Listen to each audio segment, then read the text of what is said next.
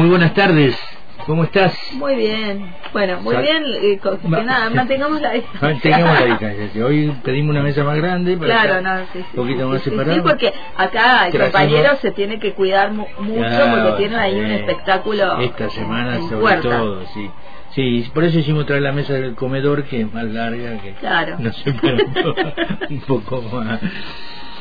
Bueno, eh, cantoras y cantores sería hoy. Ajá. ¿Por qué cada tanto yo acudo, digamos, a repasar un poco la trayectoria de algunas cantoras y de algunos cantores? No es solamente por, digamos, una, porque es muy simple recordar un poco lo, lo que hicieron, por dónde anduvieron, pero porque para mí los, las cantoras y los cantores de esa época tuvieron mucha importancia en la consolidación del género. Gardel fue el que grabó el primer tango, aquella Noche Triste, y él marcó cómo se cantaba el tango. Por supuesto que no lo hizo de entrada, pero fue encontrando una manera de interpretar ese género que era prácticamente desconocido masivamente. El empujón al tango se lo dio Gardel tanto a nivel nacional como a nivel internacional, algunos años después de ese 1916 que grabó.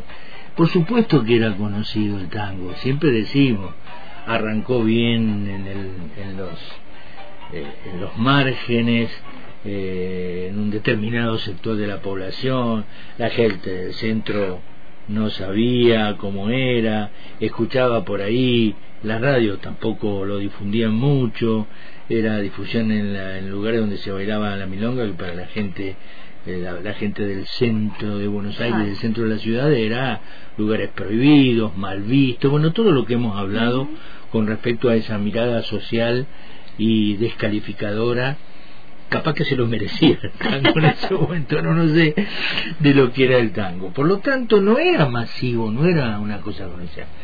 Gardel, que ya tenía una trayectoria como cantor criollo y demás, ya tenía un conocimiento mayor, ya había grabado bastante con Razano y demás, eh, no tenía esa mirada de soslayo, porque no era un cantor de tango. Por lo tanto, algunos sectores de la sociedad, si bien no consumían mucho lo que Gardel hacía, Razano hacían, pero no tenían como la cosa ahí, mira que te tanguero, viste, de malandra. Claro. Por lo tanto, que él se incorpore al tango, que él grabe ese primer tango y que empieza, en, él cambia su carrera allí. Cuando Gardel graba mi Noche Triste de Pascual Contursi y encuentra el tango, él también debe encontrar su lugar de expresión, seguramente. Por eso cambia y comienza a, le comienzan a llegar tangos este, de Celedoño Flores y demás, y empieza a grabar tango hasta que cambia totalmente, cambia su, su repertorio, cambia su carrera, totalmente. Deja de ser el cantor criollo, vestirse de... Bueno, el primer viaje a Europa lo obligan a vestirse de gaucho, pero ella no se vestía de gaucho, este, y, deja las milongas, las cifras y demás, ¿no? Todo ese cantar criollo y se incorpora al tango. Bueno, porque él también encontró allí un canal de, expresión en el cual se sentía cómodo, pero lo más importante es que él marca cómo se canta el tango, porque nadie sabía cómo se cantaba un tango, porque el tango canción prácticamente no existía. Era un tango que decía chistes de mal gusto, cosas eh, procaces, digamos. Por lo tanto, ese tango canción, que hoy conocemos como tango canción, no existía. Entonces nadie sabía lo, cómo se cantaba. Él marca. Pero fue él. Claro.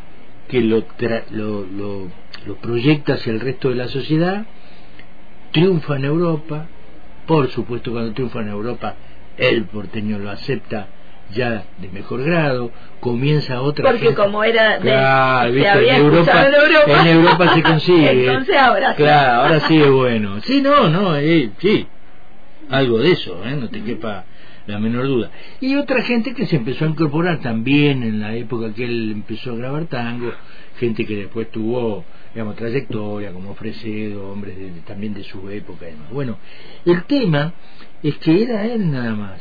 Por lo tanto, los cantantes, los cantores y las cantoras que comenzaron a aparecer ya en la década del 20 y se consolidaron en la década del 30, también hicieron un aporte al género en cómo se cantaba un tango, qué manera eh, era la más adecuada para expresar ese género tan tan fuerte, tan emotivo, tan emocional, tan de meterse en la, vida de las penas de la gente y demás. Y ese ese ese mm, digamos ese ese aporte para mí es muy destacable porque obviamente que siguieron el rumbo que marcó Gardeli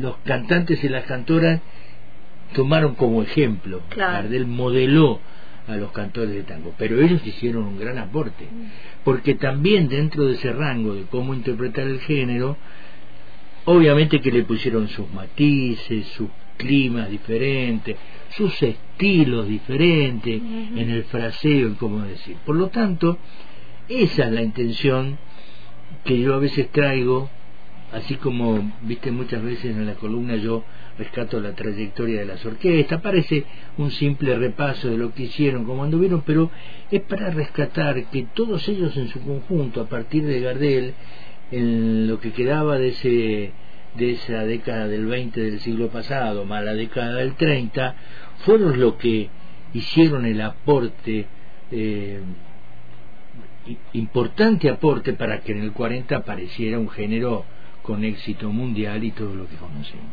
Esa es la intención de rescatar a estos cantores y cantoras, más allá de la cuestión eh, biográfica, de, nombrar dónde cantaron, cuándo empezaron y demás, para que la gente sepa que son actores importantes de ese proceso eh, También el tango eh, tiene su historia de lucha, ¿no? Lo, pienso desde ese lugar. Digo, y hablando de lucha, es una lucha de, llevar a, este género al lugar donde está. Y hablando de lucha, empezamos con una mujer que también, por supuesto, su esfuerzo tenía que ser doble. Claro. Como correspondía, capaz que como corresponde hoy todavía, ¿me Era, era todavía agregarle una dificultad a ser mujer y cantar tango y muchas lo supieron sobre todo en, el contexto digo en ese contexto patriarcal y machista a eso me refiero a eso me refiero que, tenía una exigencia una doble exigencia. Después ya no ya después cuando el tango se consolidó empezaron a florecer las cantoras con gran éxito gran aceptación del público y una mirada que la, la ponía en el lugar que correspondía vamos a hablar de Ruth Durante primero una cantante con espíritu de vodevil hasta en su aspecto, digamos, ¿no? Eh, ella reivindicaba siempre su peculiar estilo de cantante vedette, tenía una buena figura y la utilizaba. Este, esa era su, su impronta, digamos. Eh, eh, no es de la no es de aquella época fue pero fue la que después de mucho trajinar por, por un montón de lugares supo afirmarse ya en la década del 70 era la continuadora de un estilo como el de Goyeneche en voz femenina. Eh, era de Balcarce de un lugar humilde y agricultor. Ella soñaba junto a la radio que era el medio donde soñábamos todos en aquella época ser actriz ¿eh? y acceder por supuesto a través de ese camino a la fortuna y a la bonanza económica que no existía en su familia ni existía en su niñez. En 1957, Radio Belgrano y una revista que se llamaba Radio Film propiciaron un concurso para cantantes jóvenes noveles y Durante jamás había interpretado tangos y provista de una partitura de Bailemos, que era un tango eh, que era, digamos, popular en esa época, se presentó en la emisora para competir. Nunca había cantado tango. Era el espíritu de aventura que tenía esta mujer, digamos, porque era exponerse públicamente con un género que no conocía. El pianista Miguel Nicholson, que eh, probaba a los postulantes, casi la rechaza por suponer que era una profesional. En cuanto la vio cantar, dijo, esta me está engañando, no es nuevita, esta hace 20 años que canta no, no era así, ¿no? Eh, bueno, le explicaron y pudo continuar, llegó hasta las semifinales en el Teatro de la Comedia, perdió la final, dicen las crónicas de ese entonces, en una gran bataola, se ve que alguna discusión por cómo habían votado y demás. Pero perdió, yo esperaba, ahí que me dijeras no, No, perdió, perdió, pero se armó un lío bárbaro. No tengo muchos los detalles porque no pude encontrar, pero... Los paparazzi de esa época, ¿qué pasó? se traspapeló. se Pero a pesar de que no obtuvo el premio mayor, logró que un tal Orestes Laquaniti, Laquaniti perdón, así se pronuncia, que era el director artístico de la radio, le propuso para que cantara con la orquesta de Héctor Artola, que era un hombre conocido en ese momento, después no trascendió mucho, eh, y compartió rubro con un tal Carlos Llanel, que después fue más conocido como cantante melódico con el nombre de Ciro San Román. Vos sos muy chica, no te vas a acordar, pero fue, fue conocido. y luego con la orquesta símbolo de Osmar Maderna. Orquesta símbolo porque Osmar Maderna es un gran director, un gran pianista, un gran director, había hecho una muy buena orquesta con un muy buen estilo y falleció en un accidente de auto y sus músicos siguieron tocando todos los arreglos de él y presentándose como la orquesta símbolo de Osmar Maderna. Eh, allí hizo una primera grabación. En 1971 se jugó por un cartel propio y desde entonces fue solista. Un año un año después se presentó en Nueva York, ya con, evidentemente sabía lo que hacía cuando había elegido el tango, tenía, se tenía mucha fe, mucha confianza, y fue dirigida por Mariano Mores, digamos. Y ahí de, más, de ahí en más las grandes casas porteñas la contaron como figura en aquellos años donde los, los nombres de los locales eran muy famosos por eh, resguardar al tango de su retirada. Caño 14, Michelangelo, eh, eh, una, un local que se llamaba Karina y, y, fundamentalmente Karim, donde se presentó durante 15 años consecutivos junto a Aníbal Troilo, el Quinteto Real y fundamentalmente con el polaco Roberto Goyeneche.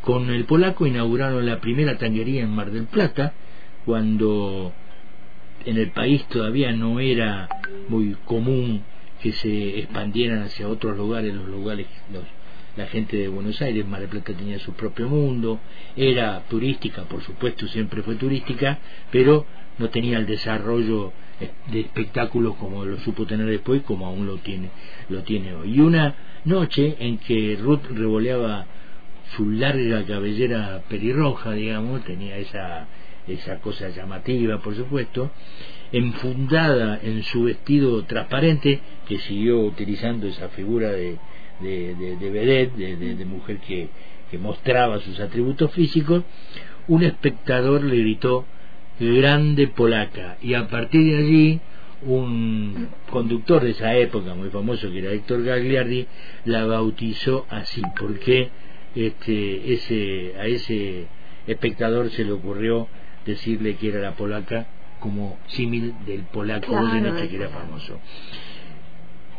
Ruth Durante era también considerada una mujer muy eh, eh, muy muy muy vehemente en su interpretación se la comparaba con la española Lola Flores en su manera digamos de ser vehemente y dramática como en el cante hondo eh, y tenía una, una voz muy particular muy muy quejumbrosa como el bandoneón. Así que un pequeño recuerdo de Ruth Durante y por supuesto el tema con el cual vamos a ilustrar con la el tema es de música de Armando Pontier y las letras de Carlos Bar el tema se llama Cada día te extraño más y Ruth, Durante como una de sus expresiones de cantante solista la cantora de ese momento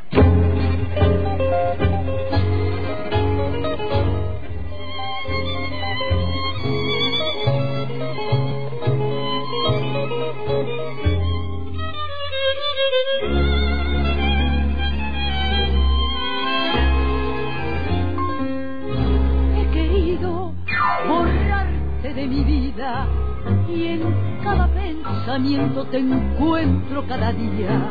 He querido callar mi sentimiento mostrando indiferencia, limando tu recuerdo. He tratado de ahogar con firme anhelo el grito de este amor que es mi secreto. Y esta noche, quebrando mis empeños, ha roto mi silencio la voz del corazón. Cada día te extraño más y en mi afán te nombro. Cada día te extraño más a pesar de todo. Cada día que pasa con cruel insistencia, tu imagen se agranda, se agranda y se aleja, y sé que es muy tarde ya, que he quedado sola, sola, solas con mi propio error, y te extraño más.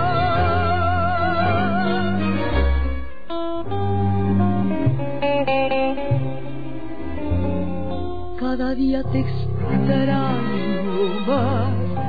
Y en mi afán te nombro cada día te extraño más. A pesar de todo cada día que pasa con cruel insistencia tu imagen se agranda se agranda y se aleja. Y sé que es muy tarde ya, que he quedado sola, sola, sola con mi propio error y este año más. Impresionante, y, la voz te, te lleva a imaginar esto que contabas de, de ella tenía así un, toda toda toda era muy armonioso lo, lo que lo que cantaba como lo decía su figura y su postura digamos ¿no? que había encontrado casi como un personaje digamos. Vamos a hablar de Florial Ruiz. Florial Ruiz es un cantante exquisito para mí uno de los cantantes mejores cantantes cantores de tango eh, por lo menos en mi parecer y en mi gusto me gusta mucho. Eh, y, estamos hablando de alguien que aportó esa cuestión de consolidar una manera de expresar el género, con matices, como te decía, con estilos diferentes, pero cómo se cantaba el tango un poco antes de lo de Ruth Durante, porque ya sobre finales de la década del 30 empezó a aparecer eh, desde muy joven. Un, cantor que vos lo veías cantar y si alguno encuentra allí algún video, eh, lo hace de forma tan natural, sin ningún esfuerzo, parecía estar, digamos, como conversando, cantando. Tenía esa particularidad que tenía un gran caudal de voz, no era muy potente, pero tenía, digamos, un, gran, una gran manera de decir que no le costaba ningún esfuerzo, pareciera que las notas surgían de su garganta sin ningún esfuerzo. Tenía un timbre y una coloratura de su voz muy particular, muy reconocible, muy, muy, muy suya, nadie lo podía confundir, digamos, ¿no? No había en él eh, estridencias ni falsos recursos, era toda una, una, una manera de, de cantar el tango que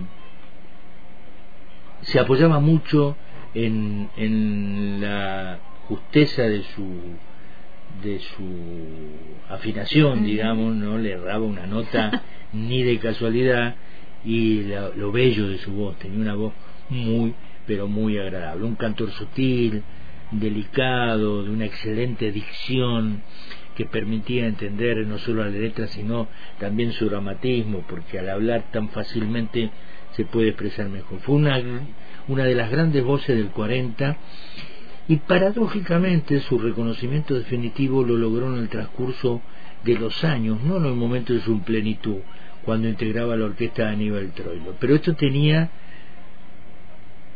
motivos, se puede explicar claramente qué pasó, por qué a Floreal Ruiz recién se lo reconoció ya cuando era un cantor grande, digamos, por qué en su momento juvenil y de gran expresión.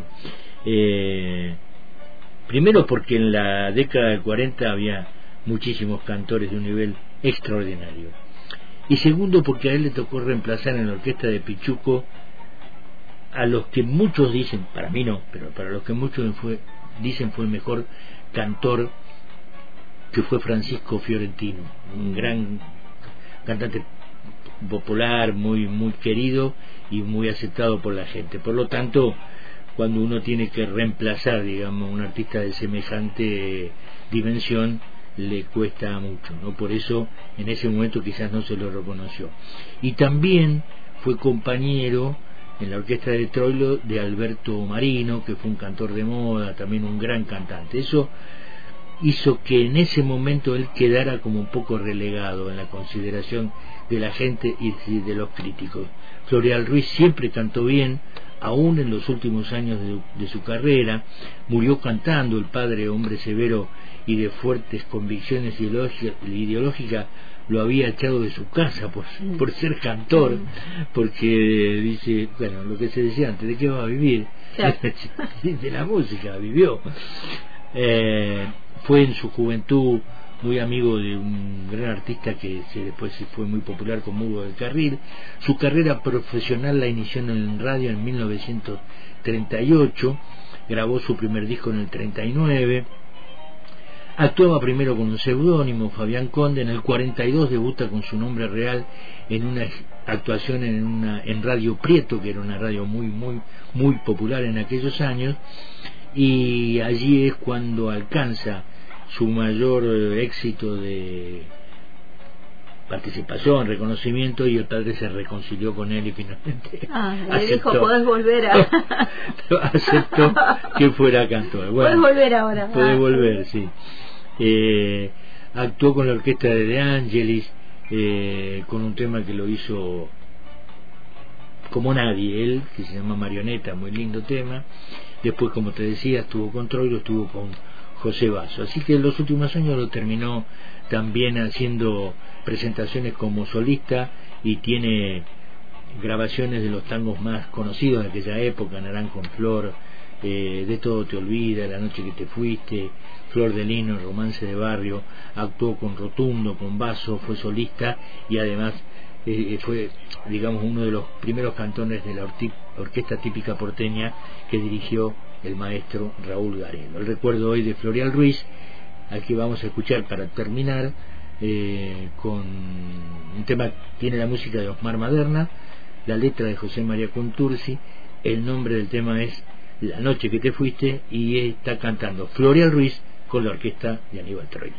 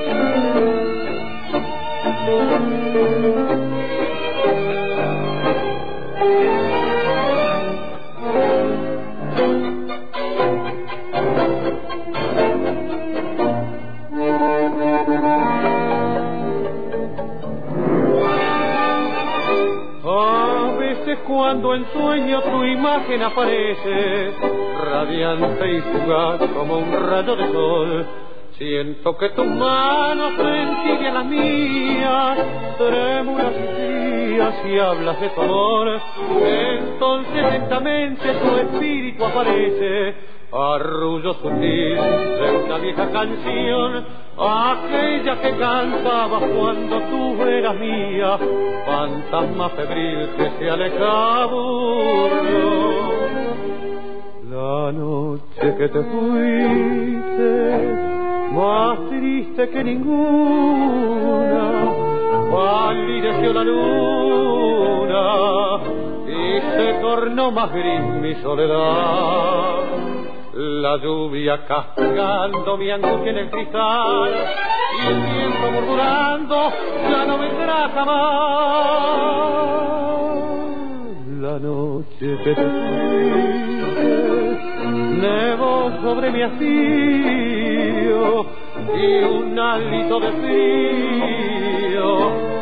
La cosa se volvió. Mis sueños y mi juventud cayeron muertos con tu adiós. La noche que te fuiste se fue mi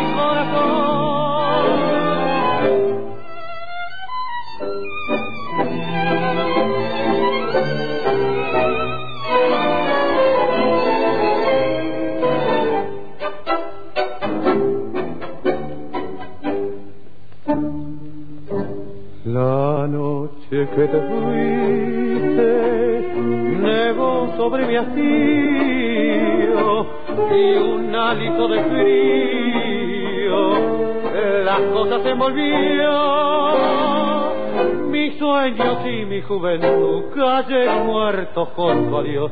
La noche que te fuiste, se fue mi corazón.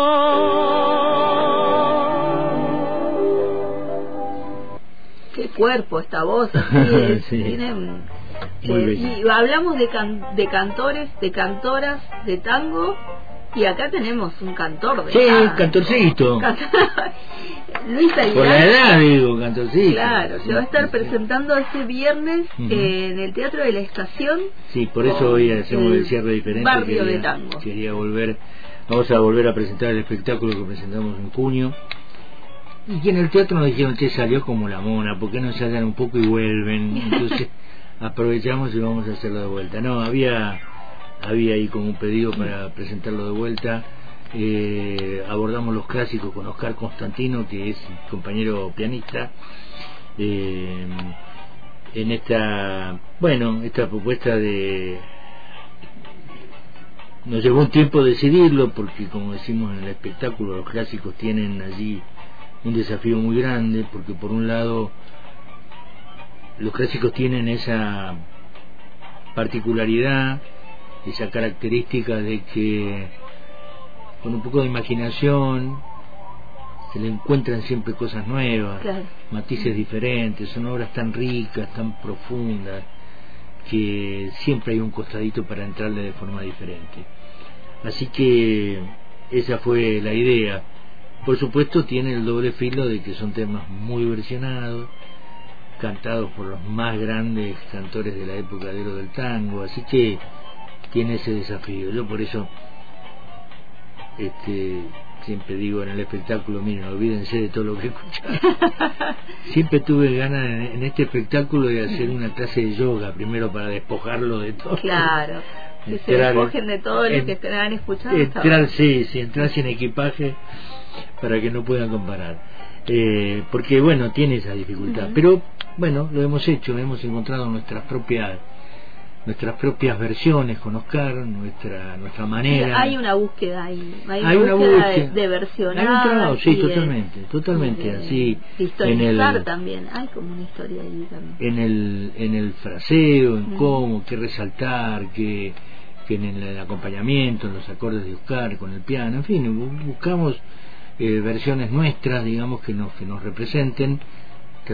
Trataremos de estar a, a la altura en nuestra humilde propuesta de revisar los clásicos, los tangos que sabemos todos, como dice Ujú. el y que se afiche. produce eso también Sí, viste que la gente canta. cuando la, eh, la gente empieza a cantar ahí Claro. hay otra otra búsqueda de algo Sí, que, por- pasa con con quienes van y se ponen a, a cantar y sí, un porque, coro atrás que porque lo han es escuchado muchas veces y capaz que no obviamente no toda la letra pero siempre algún una partecita de la letra se conoce y la gente se prende. Muy lindo la verdad que se genera un clima muy muy muy lindo. Esperemos repetir este viernes a las nueve y media de la noche en el Teatro de la Estación aquella noche del 2 de junio.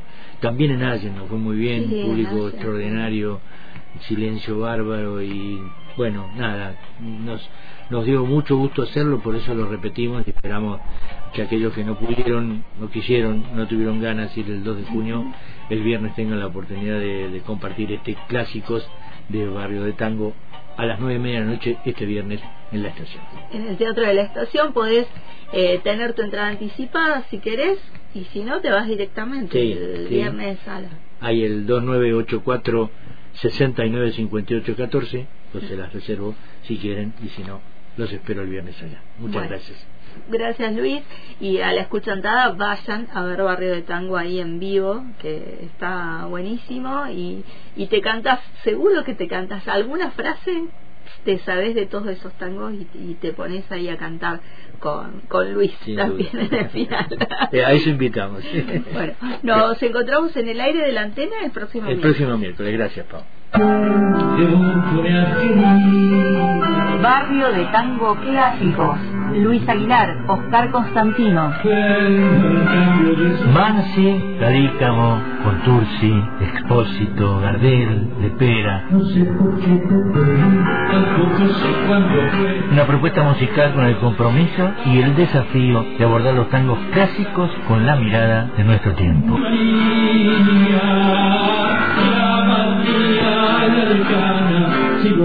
Viernes 6 de octubre, 21 a 30 horas, en el Teatro de la Estación.